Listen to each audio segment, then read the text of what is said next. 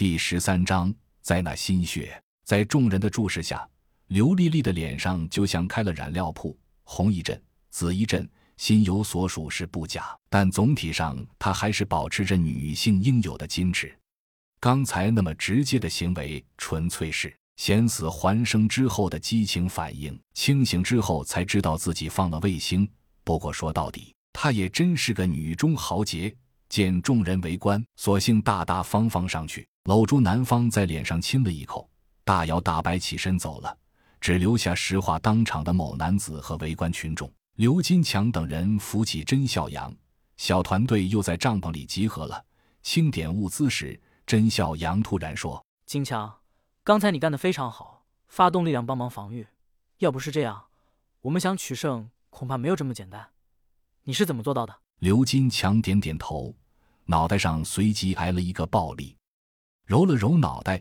刘金强义无反顾地说：“姐夫，是我姐招呼了我一声，我才反应过来。喊人帮忙的时候，谁都不愿意来。你们知道的，这都是些无利不起早的人。后来我许诺，谁来帮忙，两袋饼干，两瓶可乐，只需要五人。结果一大堆人抢着要来。后来你们就看到了。哦，对了。”这个办法叫饥渴营销，是小秋想出来的，而且他一直帮着搬东西，跑前跑后的，汗珠子顺着下巴淌。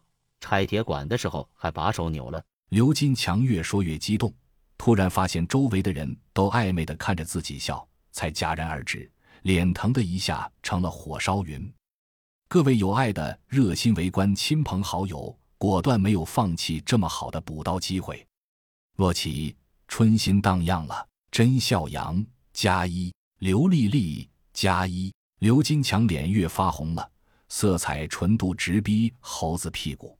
良久，却又爱的一声长叹：“我配不上的。”甄笑阳狠狠拍了刘金强两巴掌，很是正色的道：“胡说，有什么配上配不上的？他是北大博士吗？那又如何？末世里人人平等。她男朋友是清华博士后吗？人在哪呢？”是哪个？就是那个穿紫色 T 恤的丧尸。那你还担心个鸟？等会儿我一剑废了他。喜欢就去争取，幸福把握在自己手里。